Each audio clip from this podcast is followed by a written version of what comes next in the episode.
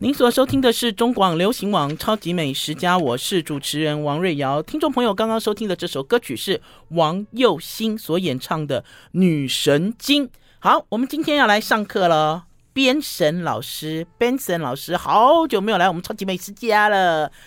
边神老师，你又瘦了是不是？啊，有有一点点，那我有吗？有有有，边神老师对我好好，边神老师都日行一善呢。边神老师今天要跟我们聊什么？那端午节就聊粽子，好像没有聊过粽子。没有嗯聊过粽子，所以听众朋友要洗耳恭听哦。我们来聊粽子，嗯，聊粽子有我不知道的粽子吗？有都都都知道屈原吧？嗯大家都知道嘛，都知道吧？对不对？对那所以粽子还有什么好考古的呢？因为其实粽子跟屈原是无关的，那个是 被在晋朝的时候才结合在一起的，这所以有一段历史渊源嘛。哦，真的、哦，等一下我打岔一下，边长老师，你今天穿的好像粽子哦，哦，就是你应那个绿应色景是嘛，，你那个绿色是日本粽子，哎， 就是日本那对嗯个，对我们家气质立文笑到翻了。我们等一下会给大家拍边长老师穿的衣服哦，嗯哦，好清新 哦。好了，我们现在赶快了，不要再胡闹了啦。我们今天让边神老师来给大家上课，大家乖乖听讲，你知道，就像一开始的时候一样，原来屈原跟粽子是一场误会。呃，是被强硬结合在一起的。哼嗯哼，我们嗯，屈原是楚国人嘛，嗯，所以其实是我台湾现在有分很多粽子，呃，中中国大陆也是嘛，嗯，那历史最久的就是湖州粽。湖州粽，湖州，我们在我们我们在台北不是有很多路都跟大陆地名一样，可是找不到湖州街，对但是有吴兴街，对。因为它古称吴兴嘛。哦，所以湖州就是吴兴，对不对？对，那它以前是吴越之地嘛，嗯，本来是我应该是在西元前三三四年，嗯，越国被楚国灭掉以后，它就变楚国了，嗯，所以吴越之地就是粽子的发源地，也是赛龙舟啊这些的发源地。嗯，我觉得有有一点是我很想提的，就是我们我们发现，因为在中国历史上，北方是一直自古以来是比较比南方先进，嗯，所以大部分的传统节日都是从北方发源，嗯哼，可是就是端午节是南方发源。嗯。哦，所以端午说节是南方的节，南南方的节，长对江长江以南的，嗯所以你我们会发现北方的粽子非常的贫乏，北方都是北方没什么粽子， 不行，我这样子我不开心，我爸爸也不开心。北方有粽子啊，北方的粽子就是甜几粒枣子，对对对对，就是就是内馅非常的贫乏 嘛，然后没还没有没有所啊就谓是的甜馅儿的，啦所以所对以啦北方粽子是辅食嗯，当甜点吃。对，那我北方有什么？山东的黄米粽子嘛，嗯北京就是、也是加枣子嘛，然后有北啦，西北也是啊，北就京黄米就是加枣子对啊对啊对啊，枣它子有可啊。能是糯米，有可能是小米，有可能是啊你知道就杂也粮有，糯米，然后但是就是包嗯枣子，对然后啦沾沾白糖就吃。丢几颗枣子就对三颗，三颗三颗，小的时候三颗很珍贵，嗯对对，嗯所以所以北方对饺子没那么讲究，呃，不不，所以粽子粽子不对讲粽究子，不讲究，可是刚刚边晨老师讲，呃，最早最早的粽子是湖州粽，对不对？对边晨老师，我前一阵子看到你在 FB 里面有写到四喜哦，嗯，是不是？对啊你也是四喜的支持者吗？超爱吃的，啊超爱吃四喜嗯哦。四喜那个地方我采访过，哎，那地方其实有一个历史性，嗯好有感觉哦。我我刚出生的时候住在那，听说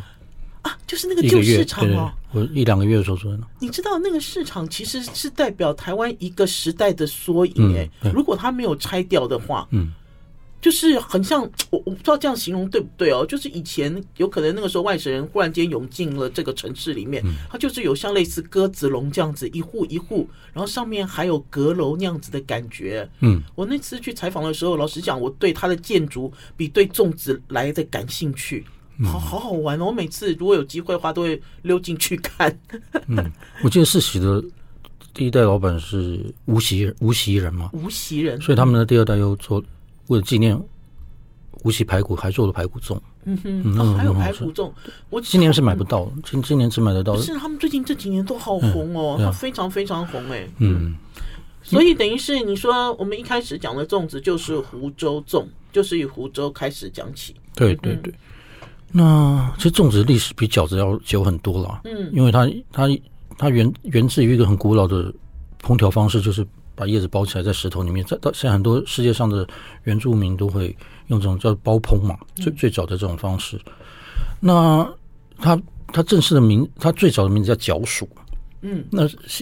是在那个西晋有个太守叫周楚，嗯，就是周楚除三害那个周周楚楚，除三害那个男的，对他后来当了西晋的一个太守，他本来也是吴国人，嗯，那他写了一本《风土记》，里面第一次出现这个“仲夏端午什么什么角黍”这样的一句话，嗯，那为什么叫角黍呢？因为最早的粽子跟现在原住民一样，嗯，我我们我我那天跟同朋朋友在聊，看到原住民的阿拜，嗯，我们就一起叫圆湖州粽 嘛，一模一样。它它是枕头粽，它他是是枕头粽长。长的，可是他他很厉害，他没有绳子，嗯他是这样编起来的，对，对他不他对？用那个酸浆草叶在包月桃对对叶，对因为我很喜欢吃阿白。对，对，那就是很很简单，就是用肉的，就就是没有其他没有太多料没，有就是用肉，对，嗯跟湖州粽一样，就是用肉，然后让肉香味渗到粽子里面，对然后肉要腌过，腌过一块肉，然后糯米也要腌过。对对，像这样子，这这这就就已经很够味了。对，我们刚刚说，呃，周楚在《风土记》里面说角角黍，就是因为黍是黄米嘛，嗯所以然后是包成一个牛角的形状，所以叫角黍嘛。嗯哼然后后来，所以我们我们这边就可以知道，那个隔了两百年之后，嗯在南朝的南北朝的南朝的梁，嗯有一个文学家才写了，嗯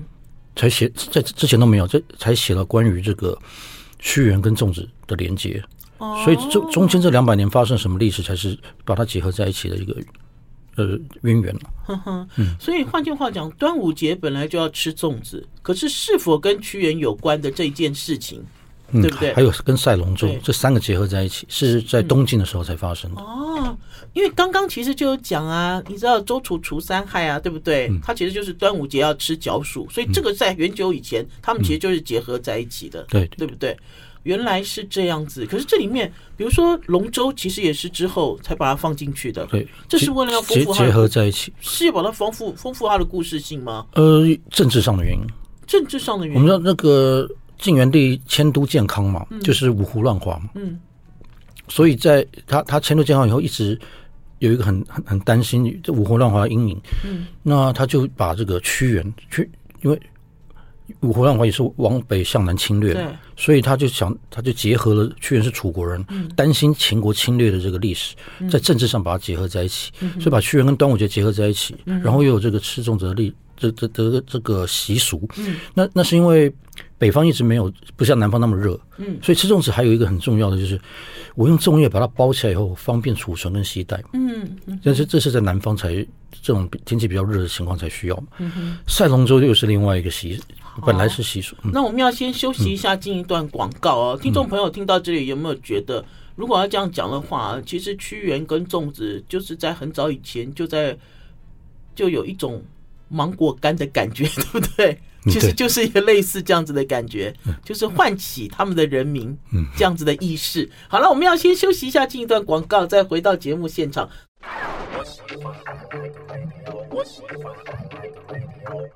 您所收听的是中广流行网《超级美食家》，听众朋友，今年的端午节你们要去哪里玩呢？你们到底现在人在哪里呢？连续假期有没有追上这个节日呢？我们今天邀请到的是 Benson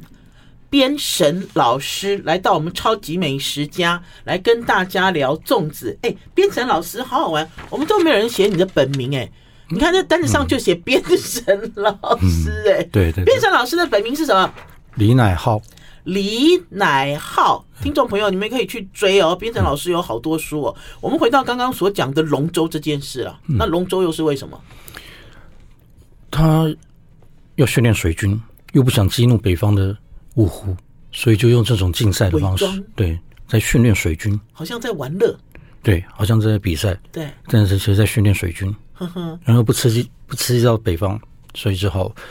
用这种方式结合在一起。可是我记得以前我们小的时候在读一些故事的时候，就讲说赛龙舟其实也是啊。他说以前其实赛龙舟就是要去找啊屈原呐、又对不对他是这样子就结合，在他结合在一起，而且以前是屈原，以前给屈原吃的是桶粽嘛，也嗯不是角黍，是就有放点在有竹有点像竹筒饭，对，竹筒饭那样，后来才改变了。呵呵，因为后来改变，我记得是因为他他说这个海龙王不是海里的角龙很怕那个竹粽叶的 味道，所以才改成那个，因为不然竹筒饭都被吃吃光了。可是就边城老师来讲，这些都是用一种东西包起来的米饭，都属于同一类嘛？呃，都属于竹筒饭、粽叶、月桃叶，可以是一个是对不对角属，一个是筒状，就是形状，还有叶子的不同。嗯我们等一下可以聊一些不同的种植，就是不同的粽叶。对呀、我就很想知道，编程老师这样子南来北往去到了那么多地方，你刚刚从北京回来，对不对？不是不是，那是以前我只是把它做成连续短片。可恶，我还以为你刚从北京回来，我忘了请你帮我带芝麻酱烧饼。我本来想说，编程老师你去北京玩了。好了，我们要请编程老师来跟大家介绍他自己吃过的几种非常特殊的粽子。嗯我我在台台湾当然就是以吃湖州粽为主，其实我不太吃糯米类的食物，嗯所以我也只有在端午节的时候会应景。吃吃几个湖州粽。哎，可是你是山东人嘛，你跟我一样啊，你们可以接受湖州粽吗？还是你们还是也会包这种白色的糯米粽，里面丢三粒？会啊，可是因为当然是当当然会，但是因为我本身不吃甜食嘛，所以我还是喜欢咸粽。哦咸，我连豆沙粽都 不吃。那湖州湖州粽也有豆沙粽，因为你要湖州的肉粽啊。湖州肉对粽。那可是我觉得湖州粽的确像边成老师所讲的，我觉得湖州粽在最近这几年有好大的变化。嗯以前的湖州粽里面就是一一一条，我们嗯用条了哈，你知道比较肥的腌过的肉，嗯猪肉。可是呢，呃，在很多年前就开始，大家就在里面就包一些。呃，比如说东坡肉也会放在里面呐、嗯蛋黄也会放在里面呐、就像你刚才所讲的，也会包一块卤的喷香的大排骨，嗯，字牌在里面，这其实都是一个变化版嘛，代表我们的生活富裕富庶吗？呃，我我讲我讲两个例子好了，嗯一个是现在大陆最红的嘉兴粽，嗯那嘉兴那湖州跟嘉兴都在浙江嘛，嗯那嘉兴粽是湖州粽是枕头形，嘉兴粽是三角形，嘉嘉兴粽的内馅稍微比湖州粽丰富一点，嗯但是制作方式也都差不多。嗯哼那另外一个就是闽南烧肉粽，嗯哼就是泉泉州粽跟漳州粽。嗯，我在我看到闽南漳烧肉，闽南烧肉粽最喜欢讲的自己的一点就是他们把山珍海味都包进去，嗯所以台台湾的湖州粽。多少会受到闽南粽的这种影响，就是台湾人喜欢包很多各式各样的莲子啊、蛋黄啊什么的，全我部以前包还进吃去。过鲍鱼翅的嘞，对啊，夸张，嗯，很夸张对。所以你说他们是互相会影响，对不对？不是互相，我我觉得是在台湾影响，在大陆好像没有没有特特别这样子。我觉得在大大陆的粽子，好像他们都很坚持，持他们是什么样的味道？嘉兴就是嘉兴，湖州就湖州，嗯闽南烧肉粽就是，呃，泉州的跟漳州的都做法都是跟北部粽一样嘛，嗯所以我一我我一直找不到资料，南部粽到底怎么来的？ 因为不管是泉州的呃闽南烧肉粽，或者漳州的，或者厦门的做法，都是炒过以后再蒸。哦，我知道你的意思了。嗯每一年呢、在端午节，尤其是最近这几年，网络上也是，政治人物也是，嗯大家都在炒北部粽好吃，南部粽好吃。嗯其实就是在讨论说，北部就是包油饭，南部是水煮。但是你的意思是嗯水煮到底从哪里来，对不对，对因为整个闽南的烧没肉有水粽煮，都是先炒过以后再蒸，都是熟饭粽，这样讲对对不对对熟饭粽。嗯，而且都是蒸。哼嗯哼，有煮的，我有看过有煮的，但是大部分是炒过以后蒸，有煮的但很少。嗯哼。所以可能看流派，但是基本上整个闽南都是先炒过。客家人呢？客家人也是是减油重饭粽啊。嗯。客家人也是油饭粽，嗯没错，也都是料先炒好了。还有一个很特别的是潮潮州粽、潮潮汕粽，嗯哼，潮汕粽是一个也是先炒过，他们还加嗯他们的糯米还会加沙茶粉，还会加嗯鱼露嘛。他而且他们有一种粽叫双烹粽，双烹就粽，是中中国有这中国大陆有这个南北也粽子有南北之争，但是咸甜之争嘛。嗯潮潮汕的双烹粽，烹烹饪的烹，嗯，解决了这个问题，因为它粽子里面有甜有咸在一个里面。哦这样对它，它有它有猪肥肉啊，这这是什么？还有红豆泥啊，这根本就是甜烧白。可是可是问题是你知道吗，编程老师，我第一次吃到果珍粽的时候，嗯，我也觉得果珍粽是咸咸甜甜的啊、因为它加了绿豆嘛，因为你不会有吃到那个什么，就是绿豆泥，你不会吃到绿豆沙。就我们的饮食习惯里面，其实不会出现这个东西。所以我记得我第一次吃到果珍粽的时候，我有被吓到。第一个是、怎么那么大，对，好大。好大一个枕头，而且都一、一斤一斤这么大。以前早期啦，传统的时候，还有就是拆开来之后，嗯，怎么吃一吃有甜的东西跑出来，而且是很具体的甜哦。嗯，所以换句话讲，这其实也是就像你讲的双烹粽，其实他们其实都是一样，有这样子的咸甜的历史，对不对？果可能没有双烹粽那么甜。那么清楚的甜。对，哦，嗯好，我们要先休息一下，进一段广告，再回到我们节目现场哦。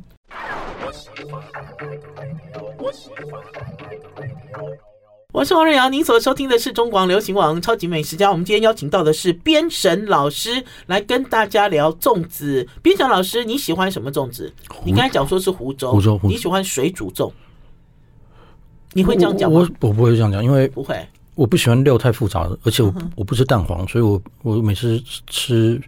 有蛋黄的粽子都很痛苦，因为边边都会有蛋黄的味 都道。嗯沾到了，对不对？它只要 hooky 啊，就沾到嗯嗯了。哦，原来是这样，而且你不吃甜粽，嗯，所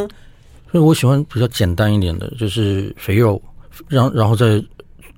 煮的过程里面化到米里面，嗯然后这样子很有我喜欢有一体感的。然后我我说是一体就是 unity 那种感嗯觉，然后整整体感了。对，然后可我希望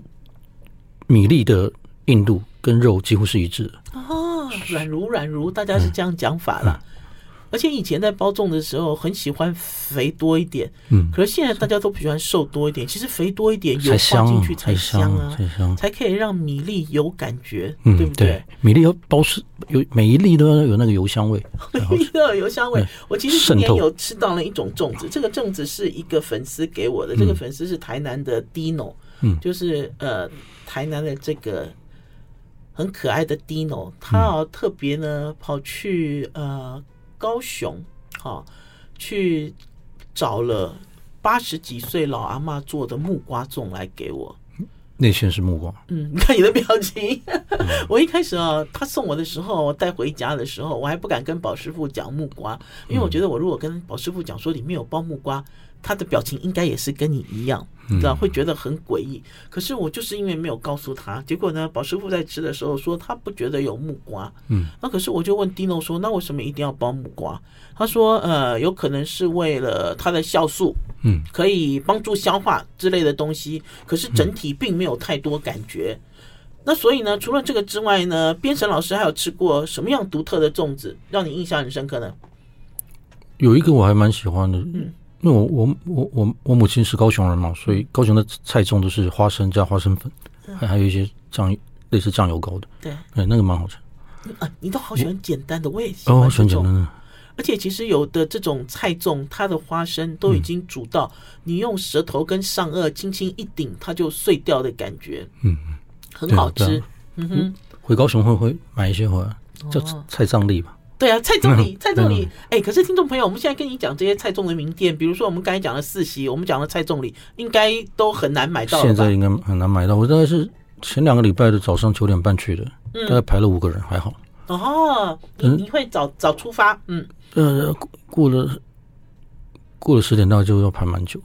哦，而而且很多预定，现在大概电话也打不进去。对啊过了这段时间啦，反正端午节虽然只有一天，可是吃粽子三百六十五天都可以。嗯我自己有一次去上海采访，上海人呃给我看了那个裹小脚粽。嗯嗯就是粽子包成裹小脚的样子，而且呢，呃，我印象很深，就是他们呢，这个粽子呢，如果是甜粽的话，还可以把它煎来吃。嗯，有吃过吗？边成老师，就冷掉了之后又煎来吃，有像八宝饭一样。有有那种冷调，嘉嘉兴嘉兴人也喜欢吃冷调粽子。然后我想到一个汨罗酱，就去源头的那汨罗酱，蜜罗浆，它现在有出一种我牛角粽，就是非常尖嗯的一种牛角粽，可以上网看一下。我知道啦，那个是那个呃，在花莲，花莲我们有一个听众朋友叫雷燕，他有开一家餐厅叫川人川味。嗯，在去年疫情的时候，他就有寄牛角粽给我，哦，呃，今年他也有寄给我，然后哎、如果要的话，边晨老师我寄一点给你哦，因为它的长度只有这么长。嗯，然后这个牛角粽哈、呃，粽叶的香气很浓烈，嗯因为它的粽子没有包很大，因为它是细长细长型的，像一嗯个尖塔一样细长型的。然后它里面有包那种好像是大红豆之类的这种，不是大红豆嗯啦，对不起，梅豆吧还是什么比较小的这种，都这水煮的很软如，很好吃哎、嗯很香。因为我觉得有很多路配来到了台湾，他们其实，在端午节的时候也拿出各式各样好玩的东西出来过节。嗯，你有吃过方形的粽子吗？呃，我有吃过哎、方形的、哎有呃，我没有吃过，但是我看过一个广西的少数民族，他们那个方形粽子非常大，嗯，那像大盘子一样大。嗯，我觉得那有点像，是那个叫什么？富贵鸡了，啊那个富贵叫鸡叫花鸡，叫花鸡一叫样花，鸡只这么只大是，用粽叶包着，嗯，然后诶它应该不是粽叶，应该跟肇庆的果珍粽一样，是用中叶，就是一个植物的旁边一个 冬，那个中叶包的。嗯对吧哦，说到这个叶子，也是刚刚忘记讲了，就是以前的叶子叫叫做以前包最早包的是呃茭白茭白笋的叶子，茭白笋叶，古古代的粽子用的是茭白笋茭叶白，笋很大哎、嗯茭白笋叶很大，对，但我忘了它古字，它后来才变成现在叫做弱叶嘛，嗯弱叶。若叶，弱叶就是一个竹，一个弱，嗯弱弱是怎么样的弱？就是竹叶嘛。对，那这个刚刚忘记讲。然后我还想到，刚刚北方还有一个粽子没有讲，那个也是历史很久，就是刚刚瑞瑶姐有讲到陕西，那陕西喜欢吃凉粽，嗯，因为很热嘛，嗯，像他们是加蜂蜜，就是吃做这好么以后，好，嗯对，然后用棉线或者是刀切成一片一片的，嗯网络上可以看到切成一片一片，很就是甜点了，对。然后放在一盘，然后加蜂蜜或者桂花酿、桂花甜酿这样。我倒是觉得往大西北走的时候，他们的小米粽好好吃哦，颜色又很漂亮。嗯，然后其实，在台湾，如果大家要讲可以淋上蜂蜜的，其实就是碱粽啊。嗯我们台湾的碱粽到了端午节的时候也都很流行，因为也是很冰凉啊。嗯，你爱吃碱粽吗？我没吃过减重，你没有吃过碱嗯粽？其实碱粽在台湾很有趣哦。碱粽在早期阿嬷包的时候都用硼砂哦，嗯，可是之后硼砂是不能用的哦。然后大家就一直你知道，就用不一样的方式，让那个粽子的颜色变得金黄色又晶莹剔透，吃起来像马吉一样 QQ 哦。其实嗯最古老的粽子角黍，其实也也在某方面算个减重，嗯因为它的煮法是要用植物干的植物做成的灰水。嗯，现在其实有有人用这个当碱水，就是嗯冲绳面，冲绳面也是用这种对，烧烧掉的植物的这种灰水来做对，所以古代的古代的角黍也是用这个来煮它。哦，因为如果这样做的话，它不但会让呃糯米比较快柔软，也可以有嗯保存的效果啦，对不对？那现好聪我明我哦然后还有一个甜咸可以都都吃，就是浙江宁波的碱粽，那他们可以沾糖吃，也可以沾酱油吃。嗯哼，嗯，好好玩了。减重沾酱油，这个我倒是没有试过，好像烤鸭皮沾砂糖一样。一开始尝试的时候都会觉得有一点怪怪，可是应该也是很好吃。好，我们要先休息一下，进一段广告，再回到节目现场。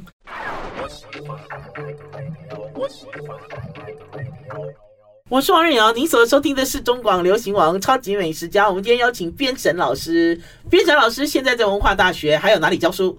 台艺大台艺大，学生让你很头痛，对不对？嗯这 我看不好讲 FB 不好讲我 看的 FB 很好笑，不会啊，他们很认真，很认真。很认真，很认真，很乖，很乖。嗯好，老师，我们接下来要讲的这个是学生族群会很感兴趣的泡面，而且你要讲韩国泡面，我对啊都要笑了。你为什么要讲韩国泡面？韩国泡面哪个地方让你考古？ 因为我主要是在 Every Little Dish 专栏，然后我们每个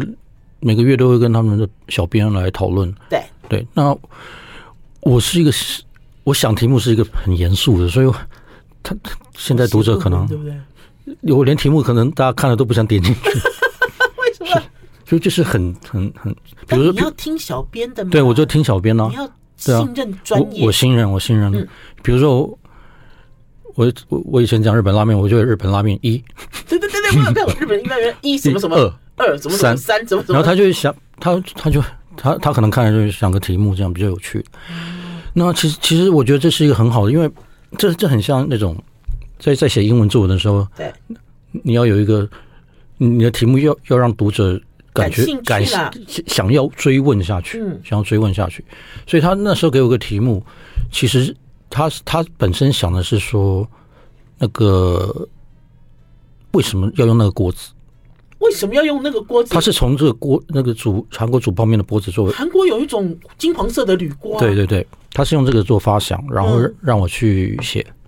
所以我就用这个来先先先去探讨韩国煮泡面为什么一定要用这个铝锅，可是编程老师，我小的时候也有用过那个铝锅啊，那嗯是很烂的锅子啊，很烂很便非宜。常烂。我记得我小的时候也有，然后之后呢，我们就会在鼓吹说不要再用铝锅了，不要再用铝嗯锅了。非常便宜，结果现在大家都回去追铝锅了，为了流行。嗯，它有它的功能上的好处。好你一说方面来讲，泡面锅，嗯，来，这种锅在韩国叫做羊银锅，羊是西洋的羊，银是银，那个金银的银。嗯，羊银锅，但是它更它不是真正的洋银，真正的洋银是德国工人发明的，嗯，它只是为了做广告吧。借用它的名字拉高它的身价它，就是一个，它就是一种铝锅。啊对那就是在韩国光复以后，那个大邱市，嗯，有一些专门做这种铝，开开始发展轻工业，嗯，然后这这这种铝锅就用这种材质的铝锅就发展了起来，嗯，然后在一九六零年代左右，韩国出就是一家庭里面出现这种有有那个。家里的小灶有瓦斯了，所以不不太适合用那种传统的大锅了。嗯，那就他们就一拍即合，就然后就渐渐出现在各大家庭里面。嗯，但是它它它它还是不是羊银，它是铝。又轻又好用，嗯，其实那个是真的是铝锅，大家有观念，那是铝的，嗯那也就在这个时候，韩国泡面出现了。韩国泡面是一九六三年九月十五号诞生的，你为什么记得那么清楚？我也不知道，啊我嗯好像你也的生 日哦，谁发明？呃全重任，全重任，他本来是一个保险公司的社长。嗯然后那时候韩国非常穷嘛，我我我我我知道很多年轻的朋友小朋友不知道以前台湾是比韩国进步很多的，当然，嗯，我小时候去韩国的时候，韩国还是南韩还是很落后，就是后来被后来被追上了。嗯，那所以我们很一九五几五三年韩战刚结束，韩国穷到不行，嗯他然后他那时候全中任是，他应该他算他算是个富富二代吧，嗯嗯，那但是他想要做做做一些生意，嗯他本身其实是出自好好心啊，嗯，来去希望改善韩国当时人民的健康状态。嗯，那他听说了一种东西叫呼噜粥，呼呼呼噜就是那个是我从我在写的时候从韩文翻译过来的，呼噜就是他在对他他本身是要形容猪的猪吃东西的声音，对对对，所以哦是所以我们知道把那种粥叫成呼噜粥就知道就稀就里就是呼噜啦就是一就是喷呐、对了，嗯然后他看到很多人排，那时候很多人问题在那时候很多人去排队，嗯买这胡说便宜到不行，那个比比一包烟，比比比很多很很很小的东西都便宜。那应该是他可以吃饱吧？他就他这样嗯，他想去看一下是什么。嗯这但呼噜粥的本质就是美军吃剩的东西，美军吃剩的肉，然后跟粥跟饭煮在一起的粥。哦他看他买了一碗以后惨不忍睹，嗯哼，美军吃剩的东西里面当然不只有肉，还有烟蒂，各式各样的啦，对啊你嗯对、啊，各种东西，各种脏东西残都有。渣啦对什么的，嗯他那时候就决定，那我不要做保险了，嗯我要做跟食国民品食健康食品有相关食品相关的，所以他就成立了三洋嗯饮食品公司，嗯哼然后就开始要去思考要嗯用什么发开发什么样的商品，让韩国人民能够吃得好一点。嗯哼嗯，所以泡面是这样来的。可是因为韩国泡面跟日本泡面，他们之间有渊源吗？韩国方面就是完全复制日本，一开一开始是完全复制日本拉面，哦，可是它的面体差很多哎、不太一样哎、对，一日本拉面是在一九九零年哼哼，首次进入进入韩国，嗯韩国人不吃，嗯所以日本日本的拉面，嗯跟韩韩文叫 ra- 我忘我不知道怎么念，应该是 ram ramen，嗯是完全不一样的东西。嗯哼，韩国说的拉面就是泡面，对，然后日本的拉面进韩国以后，韩国人觉得非常油腻，嗯所以所以并没有成功。所以那是一九九零年的事哦了，但是一九六三年韩国出现的泡面嗯哼嗯就是日本拉面，所以他们到现在还是把泡面叫拉面，而不叫泡面。哦，原来是这样。嗯、我不知道听众朋友喜不喜欢吃韩国泡面，编程老师喜欢吗？我一直都比较没有那么常吃泡面，可是嗯我写完这篇文章以后，我觉得它对我蛮方便的。如果赶课的时候，嗯哼，可是韩国泡面没有办法泡哎、 对，所以要 我现在这样，韩国它泡面要煮哎、这就是韩国泡面有意思的地方。嗯我们我我我我们先把它历史讲完，我们再我们再讲那个嗯它的这个做法。我们先休息一下，好不好？先休息一下，再进一段广告嗯啊，让编程老师把韩国泡面的历史讲完哦。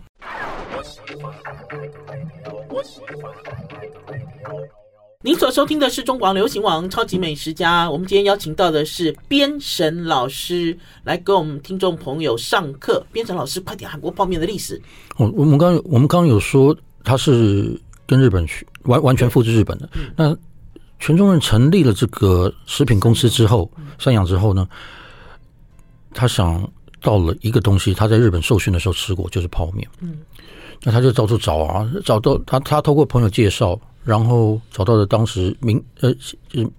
有那个小鸡拉面的那个明星食品公司的社嗯长，明星食品公司听到呼噜这个故事后，太太感动了，所以他几乎只是把只是只是给了他二点五美金的这个。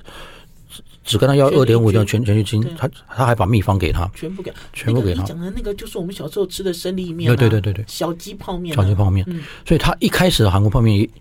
也是一个鸡泡面，也是对，可是那个没有人敢吃。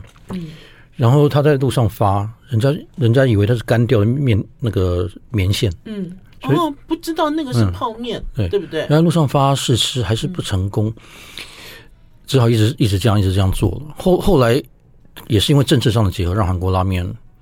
呃渐渐普及了起来。因为当时的总统是朴正熙嘛，朴正熙推行一个，因为米的产量不够，他推行米麦混食。那跟台湾、跟日本拉台湾的牛肉面跟日本拉面那时候接受美元的面粉一样，对，一样的道理，一样的道理。那就他就找上了这个全全中人嘛，嗯，然后明面混是怎么推行，怎么推行，就朴正熙吃之后，他说你这个不行，他亲自打电话说我们是韩国人啊，你这味道太清淡了，嗯，他就加把把它加辣，嗯哼。后来他出现一个竞争对手，就是现在很很有名的乐天跟农心拉面，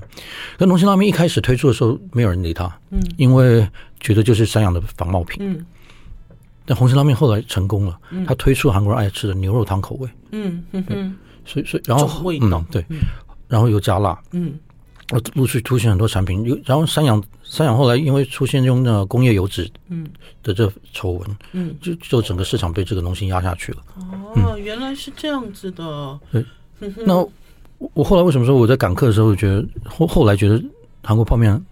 很方便，嗯韩国泡泡韩国人吃泡面当时世界第一了，嗯然后前两年被越南超过了，嗯，但是我们想我们。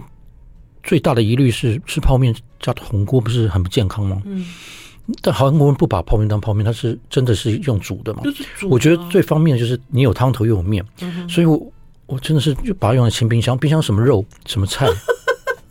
然后现成的汤头、嗯现成的面煮个五分钟，嗯，可以吃了，再哦切切点葱，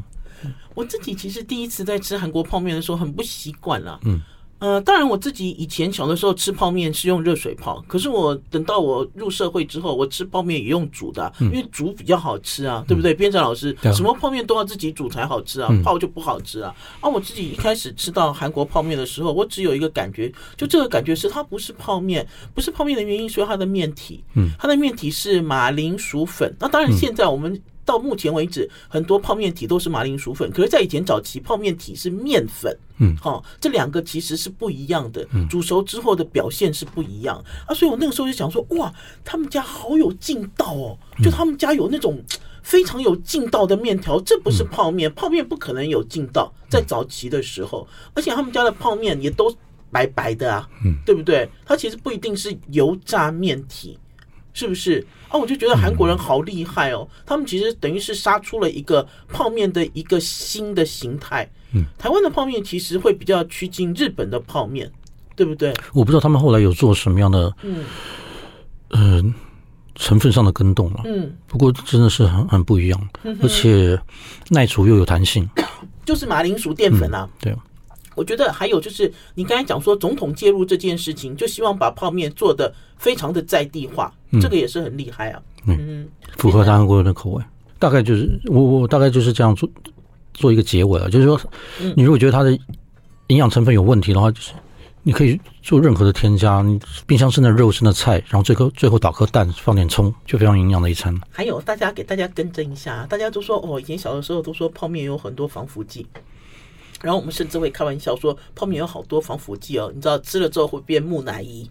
嗯，对不对？小时候有听小说，时候都有听人家这样讲啊，可是你长大之后才发现，泡面根本不需要，完全不需要防腐剂，因为它什么东西都是干燥好的。泡面其实要防范的其实是不必要的太多的人工添加了，嗯因为好多东西其实它都是仿真，哈。一包粉它就可以非常的仿真，其实你要防范的是这个。可是如果按照边神老师煮泡面的方式的话，很健康啊，嗯，对不对？然后你们家有那个小铜锅吗？哎，哎小小呃是啊是啊，就是你们家杨银锅小铝小铝哎小铝锅，有有我买我我我上上两前两个月才买的。你是为了要煮韩国泡面，这个有一它还有一个好处，仪式感不是不只是仪式感，它有实际上的好处。嗯它升温很快，对，然后它升完温以后，里面的汤不会溅出 来，呵呵，因为它会把温度保持在里面。我觉得对这也是它适合用来煮泡面的一个很好的。因为它是很薄的嗯锅，它是铝锅啊。对，我们家的确也有一个泡面锅，可是是一个不锈钢锅，我们家没有用嗯我那我们铝我锅，们就就像我们在吃那个火锅的时候，有有时候加的料太多，对汤会溅出来，我们要关小火，对然后又觉得不熟，要开大火。对这个这种这种铜锅就不需要，因为它的温温度会维持在那里面，不会让那个哦呃汤汁溅出来。还有那个小铜锅的锅盖很重要吧？对，就就要拿 来就着面吃。所以等于是编程老师，你也是那个韩粉喽，韩韩韩剧的粉，不是，我是我是饮 食粉，饮食韩美韩国韩食国食美品食粉，粉是食品不粉。是？的确也是这样子啊。我们现在其实吃东西哦，大家都要面面俱到嗯啦。然后就像你们家有韩国筷子吗？有啊，那个那个那么扁又那么重，你要怎么拿呢？其实对于韩国筷子，我一直都没有办法克服。我日就本是筷子我还可我以，我硬拿，嗯哼我还是我也是觉得不好拿。哼嗯哼。可是这是什么道理呢？不会滚动。